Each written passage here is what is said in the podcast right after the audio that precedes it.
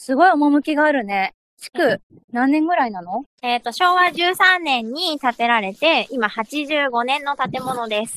?85 年。うん。すごい。丸い4連のアーチが特徴的ですごい可愛いでしょ。こんにちは。こんにちは。いらっしゃい。ようこそ。あ、すごい。中も木だ。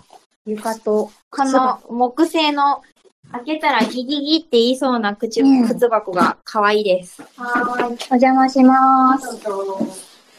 館長の久保寺さんです。あ、はじめまして。はじめまして、久保寺です。よろしくお願いします。よろしくお願いします。お願いします。はい、どうぞ。入ったところに受付があって、はい。それから入って、左手の方に児童室があります。図書館だ。そうここは、あの、親子連れが来られてよく一緒に本を読んだりしています。えー、でもなんか結構、年季の入ったというか、なんか懐かしい本が多いですね。そうなんですよ。ちょっとね、昭和っぽい。そうですね。はい。本すごく大切にしてるので、あの、色あせたものとかね、はいそのまま入っていますけれど、なかなかあの、面白い本も残っておりますので、今のおばあさんたちがお母さんたちに読んだ本うんうんうも、今のお母さんたちが今子供に読める本もあります。うん。3世代分ぐらいある。そうだね。なんかタイムスリップしたような感じが。そうそうそう。お気をつけください。なんだろうはい。傷んでいるところもございます。はい。注意っていう張り紙が。床が傷んで、あの、抜けています。あ、じゃあ、気をつけます。はい落ちないように。えっと、ちょっといろんなとこ見てみますか。はい。あ、これ見て、これ、読んで、これ。当館のトイレは昭和初期の汲み取り式便所です。乳幼児の方は注意が必要です。はい。まだうちのトイレは、汲み取り式です。なんと、五右衛門風呂がまだ残っている。本当だなんか室内に五右衛門風呂が。なんでこんなところにと思われるんですが、はい。ここはあの、宿直室。えー、図書館のはね、図書館になったのは、えー昭和50年からで、はい。それ以前は、軍農会といって、はい。えー今の農協さんの前身になるあー建物として使っておりました。もともとは図書館ではなかったんですね。なんか、タイムスリップ感がずっと続いて、今また、えっと、図書館の方にはい、戻ります。あの、そこの上の、はい。可愛い模様があるんですが、天井に、あの、ちょっとおしゃれな通気口そうそうそうそう。とか、あの、昭和建築の特徴と言われてます。そうなんです。あの、木造の和風建築なんですけれども、洋風がかなりあ、取り入れられているので、凝らしてあるんですね。隅々まで見てもらうと、とても楽しいなと思います。なんか本だけじゃなくて、この建物のね、うん作りを見るのも面白いですね。館外貸し出し、謝絶はい、これね、あの、ここの棚が、明治38年か明治39年の頃の本棚なんですよ。それ今も使っているんですが、はい。かつてはね、あアのーク。本当に貸し出しが行われていなかった。あ、もうそうなんですか？閲覧のみっていうことがすごく多かった。ですから、こういうのを貼ったまま。貸し出し文化っていうのはなかったんですね。そうなんですもう本っていうのはすごく貴重だったから、図書館でさえ、その、貸し出しはしてなかっそうなんです。朝日新聞ポッドキャストこんにちは。朝日新聞の伊藤あずさです。えっと、今日は、滋賀県は長浜市木之本町の木之本駅前にある湖北図書館というところに来ています。そして今、目の前には、元朝日新聞同期、堀江正美さんと、館長の久保寺ひろ子さんに一緒にご一緒してもらってます。こんにちは。た。こんにちこんは。にちは。で、えっと、湖北図書館っていうのは江戸の絵に来たって書くんですけどもあの堀江さんから聞いていて前々からちょっと行ってみたいなと思ってたんですけども実はこの度、えっと、令和4年12月に野間出版文化賞の特別賞というものを受賞しましたおめでとうございあますりがとうございます。ありがとうございます。で、えっ、との、もうそもそも野間出版文化賞って何って思う方もいらっしゃると思うので、えっ、と、簡単に説明しますと、えっとですね、講談社、の創業110周年記念事業の一環として、えっと、制定された賞で、えー書籍、雑誌などの従来の出版の枠にとらわれず、出版にまつわる優れた表現活動を行った個人、団体などを検証するというものでして、えっと、また、えっと、過去の受賞をしたあのものたちがすごくてですね、えっと、第1回はあの新海誠さん映画監督の新海誠さんと、え東野圭吾さん仲良しリボン白石麻衣さんと生田絵梨花さん。で、えっと、2回の2020年は、えっと、池井戸潤さん、えっと、あとはですね「鬼滅の刃」の後藤家さん「集まれ動物の森」で第3回の2021年が「進撃の巨人」の作家の、えー作者の伊佐山さん。あと伊集院静香さん夜遊びとかですね。あと,、えー、と第4回昨年あ今年ですね。は林真理子さんとあと初音ミクのあの初音ミクちゃんのあの開発したヤマハボカロイド開発チームさんと並んで特別賞がこの湖北図書館ということなんですけどもあの過去の受賞歴見るとあの、まあ、誰でも知っている読んだことあるあの触れたことがあるカルチャー、えっと、文文芸作品だと思うんですけども湖北図書館はあのあまり知らないという方も多いと思います。えっと小林さんはい。どうどうして受賞したっていうのはまたちょっと置いといてどういうふうに連絡が一報来たんですか？そう、もうびっくりでしたよ。えーっとね、9月の中頃にはい。講談社の方からお電話をいただいて、はい、あの、特別賞にうん。決まりましたっておっしゃられても、え。ーはいはい。正直よく分かってなくって、そうなんですよ。そう、それで、あの、前年度、うんその前のとか、いあの、ご覧くださいっておっしゃられて、見たら、またびっくりです。えっ。と、なんで受賞したかっていう理由をちょっとまた紹介させてもらうと滋賀県では現存する最古の図書館であり、えっと、個人が設立して100年以上もの間地域住民が運営を続けてきた。他に類を見ない私立図書館。公的な資金援助を受けられず老朽化した建物の改修もままならなかったが昨年運営メンバーが一新され思いを次世代につなぎ愛される図書館にしたいと再生に向けて積極的に取り組んでいると。はい。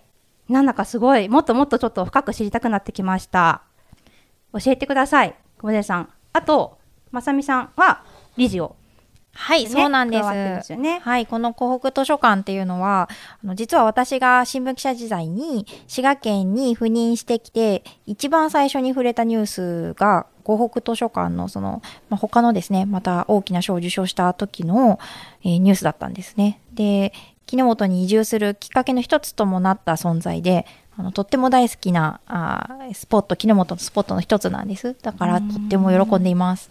ねおめでとうございます本当に現存する最古の図書館っていうことなんですけども小出さんこれは？えそうなんです、はとっても古いんですよ。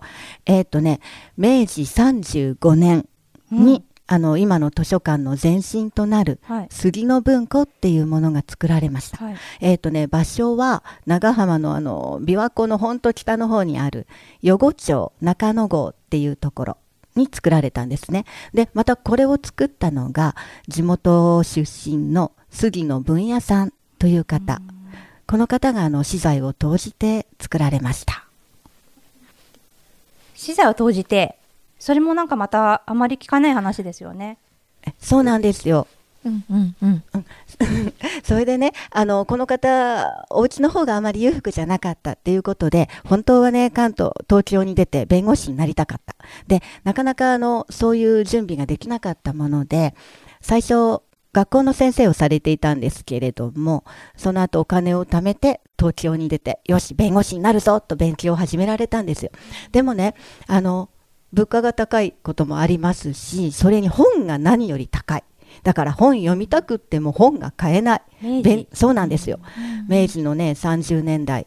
うん。それでもうどうしようと思って歩いていたら、図書館に巡り合ったっていうふうに本人のあのエッセイに書いておりました。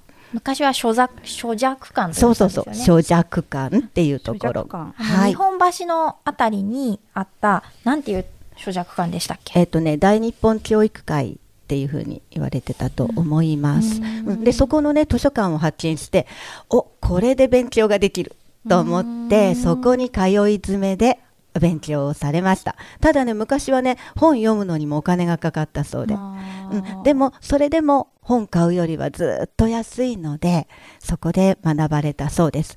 そこであの弁護士になられて。あなったんうん。ですね、でね、そこであの図書館の中で決心されたんですよ、こんないいところは絶対に地元に作りたいと、なるほど、うん、そうそうそうそう。自分がね苦労したから地元の青少年にはもっと勉強してもらって楽しめるとこを作りたいっていう。そう。であの彼が自分で書いたそのなんで図書館を作ったかっていうところのエッセイでちょっと苦労話を書いていてあの弁護士としてあの働くようになってからもごちそうを食べたりお芝居を見たりするのを我慢して本をたくさん買っ一冊ずつ買って集めたんやっていう話を聞いてすごい頑張ってくれたんだなって思ってた。そ思ってそれも今思ってるんやけど、うん。この前東京のその授賞式に、あの行った時になんとその創設者の杉野文也さんのお孫さんが私たち理事をあのお食事に招待してくれそうてそうそう、えーお孫さんはここに住んでるんですか？いえいえ関東にいらっしゃるんですよ。あそううん。そうなんです。これを機にお会いできたそうなんです。でも私そんなお孫さんなんてねお会いするの初めてやったんですけど、うん。創設者の方の肖像画は、まあ、肖像？あのお写真はずっと見ていて、うんうんうんあこんな人なんだと思ってたらお孫さん顔がそっくりで。すごいさすが。はい、もうあの実物に出会ったような気がしまして。でそのお孫さんがどんなおじいちゃんはどんな人だったかっていう話もしてくださって、まあね、あの演劇を芝居を見るのもあのごちそうを食べるのも我慢して一冊ずつ集めてくださったっていう方だからうん。すごく真面目な方だったんだろうと想像してたんですけれども、お孫さんが言うには確かにその時はそうだったんだろうけどっていう。話でとかまあ美美談みたいなとこだけねあの。そう。でもごちそうが大好きでね。そうそうそう。あそういう一面もあったってこと。すごいグルメだった、あと船旅で何半年かけてあの当時のオリンピックを見に行った。アムス。テルダムのやつかな。すごい。そう。えすごいそういうあの遊びも上手な方だったっていうのを聞いてなんかまた魅力がでもねそうそうなおさらなんか親近感が湧いたね へー。それもこれもねこのね受賞がきっかけにうん。皆さんそうですね。東京行って、ううんそんなこともあったんですね。そうなんです。ちょっと話はそれましたがえそうやって創設されたのがきっかけの図書館なんですよね。ただねその頃図書館っていうのは全国でもすごく少なかったものですから、そうなんですよ。だからこのね田舎の方にね図書館が生まれても利用者が少なかったんです。あまあ馴染みがまだねそうそうそう。そうですね。東京ですら。そうそう。そう今あの来てくれてあの駅あの一本電車逃すと次何本？そうですね、まあ、ちょっと皆さんもイメージしてもらうとすると私今大阪から今日京都線に乗ってで今日まあ木之本町ま木之本までは乗り換えなしで1本で来れるんですけども、えっと、京都過ぎて前原で1回なんか分離する？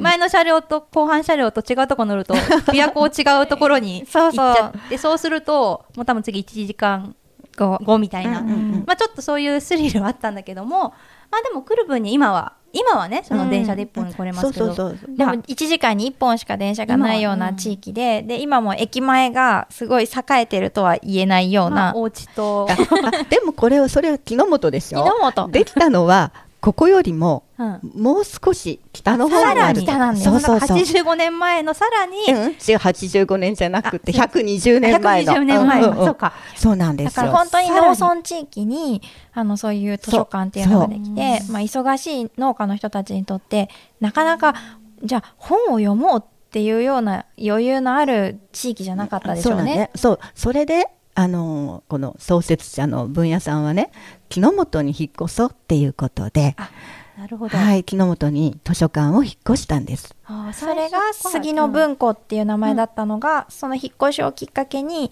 あのこの木之本の地域の人たちにあの融資を募ったんですよね。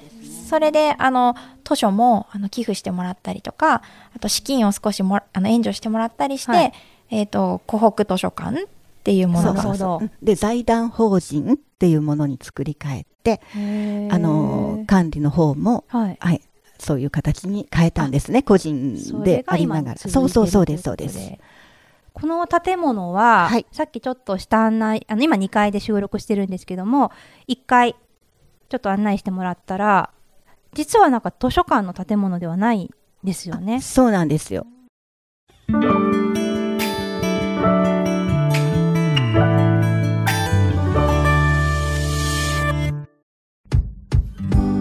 難しいニュースもポッドキャストで解説を聞くとちょっと理解できるかも。朝日新聞デジタルのコメントプラスって知ってる？テレビでおなじみのコメンテーターや記者が記事の背景やその先について投稿しているよ。もっと深く。もっとつながる。朝日新聞。で、今いるところが3回目に引っ越したところ。で、ちょっとややこしいんですけれど、最初に、あの、余呉町っていうところにはい杉の文庫が作られて、木之本の北国街道沿いはい。に引っ越して越してでその場合その時には軍役所という建物のそばにあった税務署古いはい税務署の場所を借りて、そこで図書館を始めたんですよ。じゃあ場所はもうもちろん、まあ、資材を投じてってことあそうそうそうそうに一から作らずに、そうなんですよ。空いているところに入った。で、そこがね、軍役所制度がなくなって、あの、建物も取り壊しになる。それが時代を時代を感じそうなんますね。ですよ。それで、昭和12年に、はい今度はまた北国街道沿いにあった、大変うんだ。湖北銀行っていうところを、うんまあ最初借りて、で、その後買い取って、そこに入ったんですよ。うん、で、ちょうど昭和12年って言ったら、戦争がね、そうちょっときな臭くなってくる時代、ううん。んでもね、その頃からもずっと今まで休むことなく図書館は続いてます。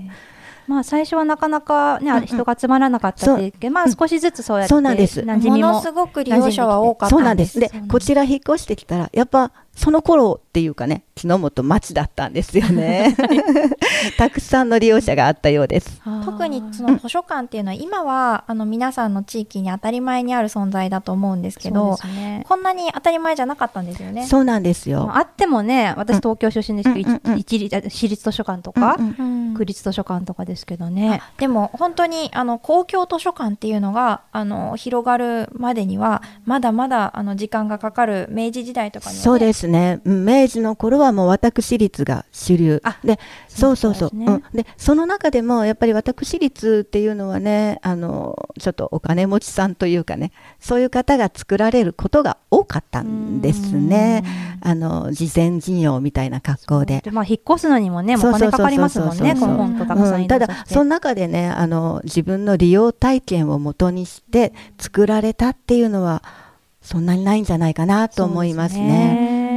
うん、でそこでその軍役所の後の税務署の場所から銀行跡に変わってそして今いるところに移ったのが昭和50年なんです。昭和50年だから40数年前ですね。そうそうそうそうそう。で最初50年近く前か。そうなんんあそうですね45年そうねぐらいになるかな。うん、それでここはもともとははい図書館、だから図書館じゃないんですよね。移ってきたから。話を聞くとな、なんです、なんでしょうこれ。ね、軍農会って言ってました。生まれた頃は。うんえっ、と今の JA さん？はい。農協さんあの前身となるようなーところです。だから農協の建物だったからあの宿直室とかああのーそういうものが残っていてで五右衛門風呂もあってあのお風呂にも入れる図書館なんですね。まあ今はちょっとま今だ使えないけどね。外から見ると、ええ。なんかね、ちょっと洋風のアーチ型の窓とかあってう、ん。可愛らしい。そうなんです。だから建物がね、すごく可愛いなってねみんなおっしゃってくださって。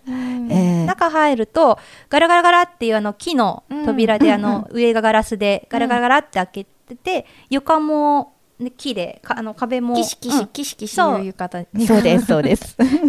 でも、もともと図書館じゃなくて、まあ、農今今でいう農協さんはいはの、た施設として使われてたそうなんです、そうなんです。だからその2階に上がってもらうとあの大講堂というかあの、うん今いるところですね。うんそうですね。ちょっと会議会、うん、昔でいう講堂ですよね、うん。会議室公というと民館みたいな、味気けど。なんかちょっと、おしゃれな、アンティークな公民館みたいなイメージかな、私じゃ。うんうんうん畳が当時のままの。そうそうそう。はいで、最近で言うと、あの、あれですよね。あの、結構、修繕とかもなんか、いろいろと大変。そうなんですよ。えっと、築85年の建物なので、ね、すごく気に入ってはいるんですけれど、うんあのちょっとね壁に亀裂が入っていたり、うん床がね傷んでいたりとか、ああのもう今頑張って直さないと難しいなっていうような状況にあります。そうなんね。あのちょっと今今ええ最近の話にちょっと触れたんですけど、でも歴史をちょっとまたあの顧みると結構やっぱり個人の設立してとか運営とかも大変だった。そうですね。うん、うんなかなかどうやってえっ、とね、まあ、最初何はえっ、と、軍役所の方のサポートもあったんですけれども、ほとんどは、この創設者の杉野文也さんが東京から毎年寄付金を送ってくださってあた。ーそれがほとんどでした。ただ、えっ、と、彼が亡くなられた後は途絶えるんですね。うんご本人のやっぱり強い意志があったからっていうことですよね。そうそうそうそうそう。なんですよ。続けてこられたのも。その後どうするかっていうのがちょうどまたあの大変な、えっと、昭和の初め昭和7年だったかな、うん。お亡くなりになったので、はい。あの日本もちょっとね大変な時代に入ってくるし、うん。軍役所制度もなくなってから間がないっていうのもあって、なかなかサポート体制がね難しかったようです。なのでなかなか余裕がないとそうそうそう。それであの、えー、と地元のね名士の方があの頑張ってくださって支えてくださったようですね。うん。地域の人たちが、あの財団法人になってからはあの町長さんとかが、あのまず理事長をずっと、はい、続けてきていてあとはまあこの前、えっと先代のですね理事長の,、あの富田さんっていう方がいらっしゃるんですけど、はいがまあ代々あの理事長をつないできてくださったりとかですね、うんあの地元の人々のその思いによってずっと支えられてきたっていう図書館です。なるほど本当ありがたいことです。うん、新しいこのできたいただいたあのチラシにも図書館の灯明かりを消してはいけないという先人たちの熱い思いでってそうです。まさにその通りで。あのえー公立の図書館ができるまでにはだいぶ時間がかかったっていう話をしてたんですけれどもあの滋賀県でいうとあの湖北っていうと、えー長浜とか米原とかいう地域を言うんですがその人そのちょっと下に彦根っていううん地域があって、彦根城のは、はいい彦根城の彦根いい藩があった彦根ですね、はい。彦根に図書館ができるまではあのそこまで図書館が全くなかったんですよね。先にできたからここはもちろん、もう本当にあの滋賀県をリードするようなうん図書館であったんですけれど、公立の図書館が昭和60年前後からどんどんどんどんあたくさんね、うんこの辺りにもあの立派な図書館ができるようになるとどうしてもね新しい方に皆さん利用されますしであの、わまあ、施設の図書館ですからお金も限られていて、はいなかなか本の購入っていうのもままならないこともありましたので。うん大変だったと思います。本当にあの先人の方たちには頭が下がります。でも、あのその公立の図書館で後からできたにはないあれですよね。ここにしかない本っていそうのも。んですよ。いろいろちょっとざっと見ただけでもなんか懐かしいって思うし、うんうん。もっとあれですね。私のおばあちゃんとかが読み聞かせしてもらったぐらいの。そうですそうです。で歴史が古いっていうこととその古い本を古い図書をずっと大切に置いておかれた、うん。あの除籍せずにね置いておかれたっていうのがねもう今となったらとってもありがたい。です。そううもうあの多分他の図書館さんでは置いていないようなそういった種類の本も残っております。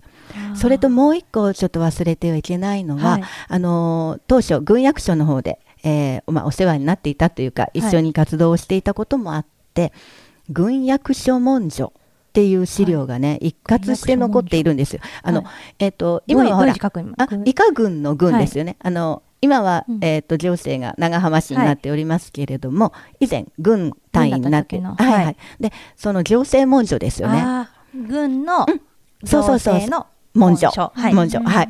それがねもう一括で残ってて。資料ですねそうなんですよ。だから明治、えー例えば40年にうん。こういうことがあって、それで県とこういうやり取りをしていたとかもう全部つぶさに残っている。で普通あの軍制度がなくなると、い。そういった資料は散逸したり、はいあのもうそうそう廃棄したりうんっていうことがあってまとまって残ることはないんですが、あのそれも図書館があったおかげで図書館が全部蔵に残していたっっていう今大変貴重になってます。そう。ですうん。ね。で本ね、当に大事ですねそうそうそう。それ。紐解くとねあの例えば関東大震災、まあ、うん。対象ですけれども、起こった際にもう関東と私たちいるとこって離れてるんですけれども、うん。それでもあの関東の方に慰問袋をたくさん届けるために人を集めたとかその慰問の、えーいろんな物資をね町の人が集めたとか、そういった資料残ってたり、あと、そうなんです。あと、派遣された人のが見てきた惨状がすごく丁寧に残っていたへり、ーすごい貴重な資料ですね。で、あるいは、えっ、と、今、今もよくありますけれど、はい。水害が起こると、もうねねそうそうそうそう、ね。そうなんです。ね。昔はね、もっとあの氾濫とか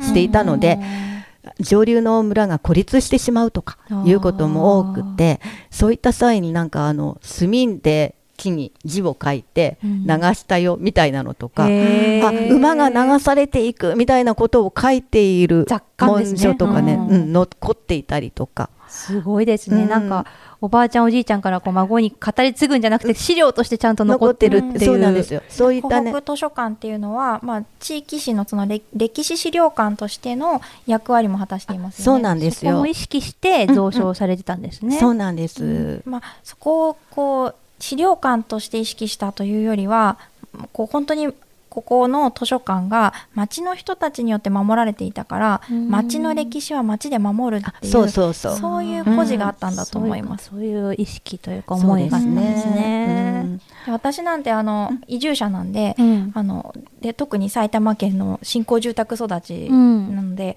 そういう町の伝統とか町の歴史っていうものには今まで全く触れてこずに来ている、うん。あものじゃないですか。だからこそこういうところに来るとすごく魅力的に感じるんですね。うん。で今回実は湖北図書館のこの受賞を機にはい。本を作らせていただいたんですけれども、あの湖北図書館っていう、まあ、はい。そのままのタイトルで、今館長がお話しされたようなこととかですね、あの図書館の魅力っていうのを一冊に詰め込んだんですが、えーこの本を編纂している中で、うん。とっても感じたのが、うん。その資料の中にここの地域のあの例えば理事長のお父さんとか、うん。あとまあえー、と名誉館長のおじいさんとか、うん。まあ、その地域で知っている人たちのそのご先祖さんたちが当たり前に資料の中に出てくることにも、うん。なんかすごく不思議な気持ちでなんかうん。ご先祖さんたちに出会うような感じうん。ですごくあの町への愛情っていうのがこう自分の中で育まれていくのを感じていたし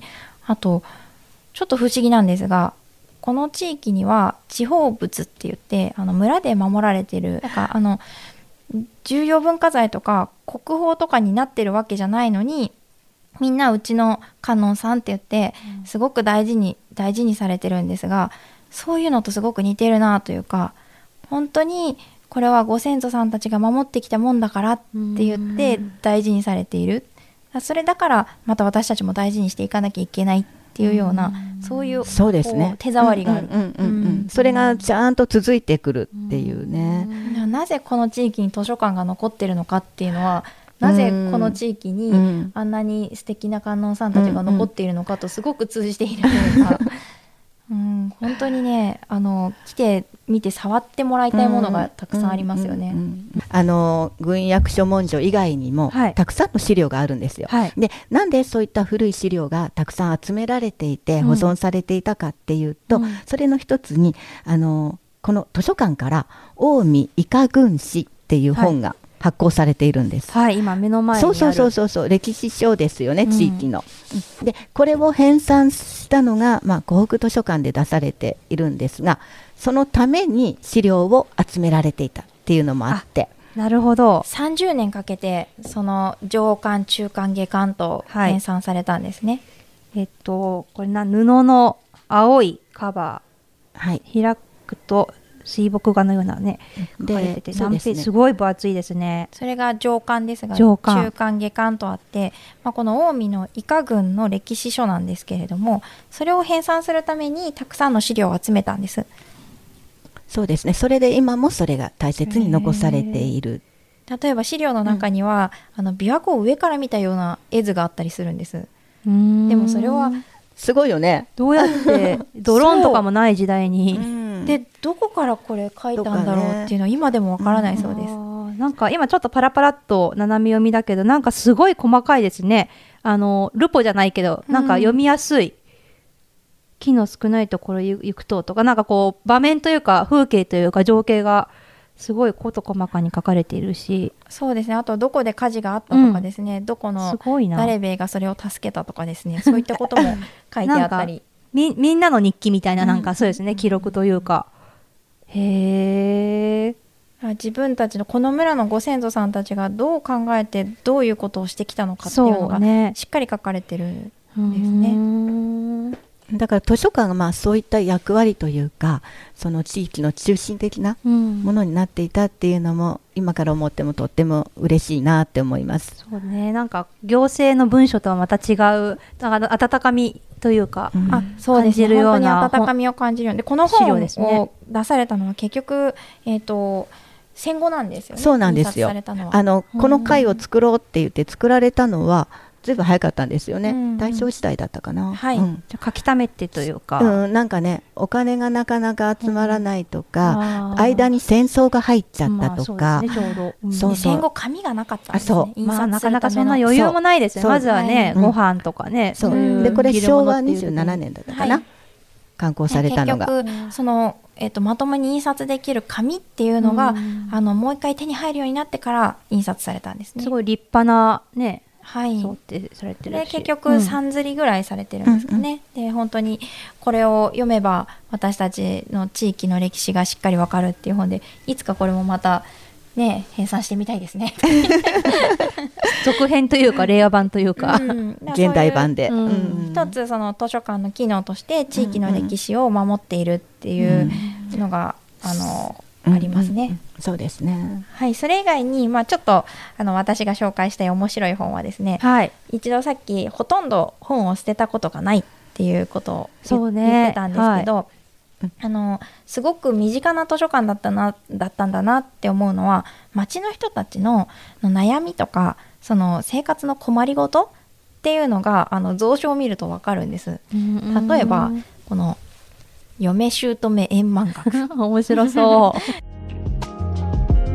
朝日新聞ポッドキャスト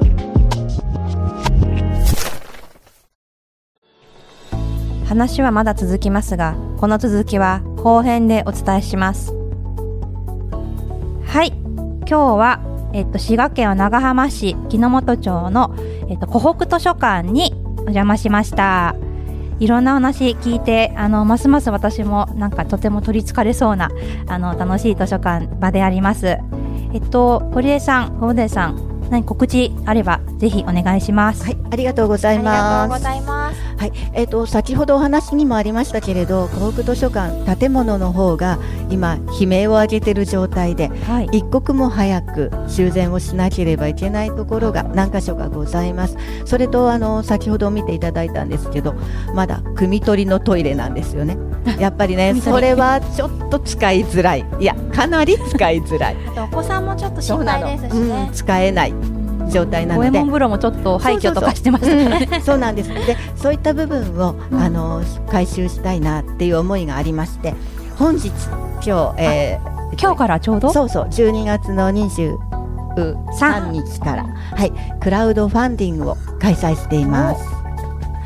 はい。はい。でなんとはい目標1500万。1500万円です。はい。壮大ですね。はいもうでもこれやらないとうん。図書館続かないというか続けるのが難しい。まあ実は柱が、うんうんあの隣のトトロのメイちゃんとかさつきちゃんがこう、わーって言っあて揺らすやつ？ギシギシ揺らしたらパラパラこぼれてくる柱あるじゃないはいですか、はいあるある。ああんな柱があるんです、真っ黒クロスケもいそうな。いや真っ黒クロスケはもういないですよすごい一生懸命綺麗にあのみんなでお掃除したから、うんあでもねそうなそうそう確かにそうなんですよ。うんあの直さないとやっぱり危ないなっていうこともありますし安全に使っていただくためにもまずは建物。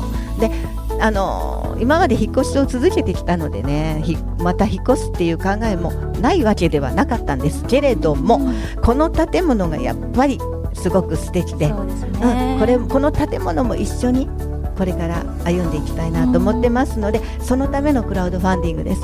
はい。はい、ぜひご協力の方お願いいたします。はい。えっとまあ、あ、ごめんなさい。はい。はい、えっと、湖北と図書館クラウドファンディングで検索してもらったら、はい。はい、出てまいりますのはで、い一度ご覧ください。URL みたいなのあれば、概要欄にも。そうですね。ははいい、貼ってお願いいたします。はい。全国の皆さん、まあ、まずは来てみて。うんねそうですね。ははいい、体感してください。はい。もし来られなかったらぜひあの読んでいただいてあお話ししてまいります もう一つ。はい。もう一つご紹介したいのが、はい、そうですね。えっと、湖北図書館というタイトルで、えー本を出させていただきました。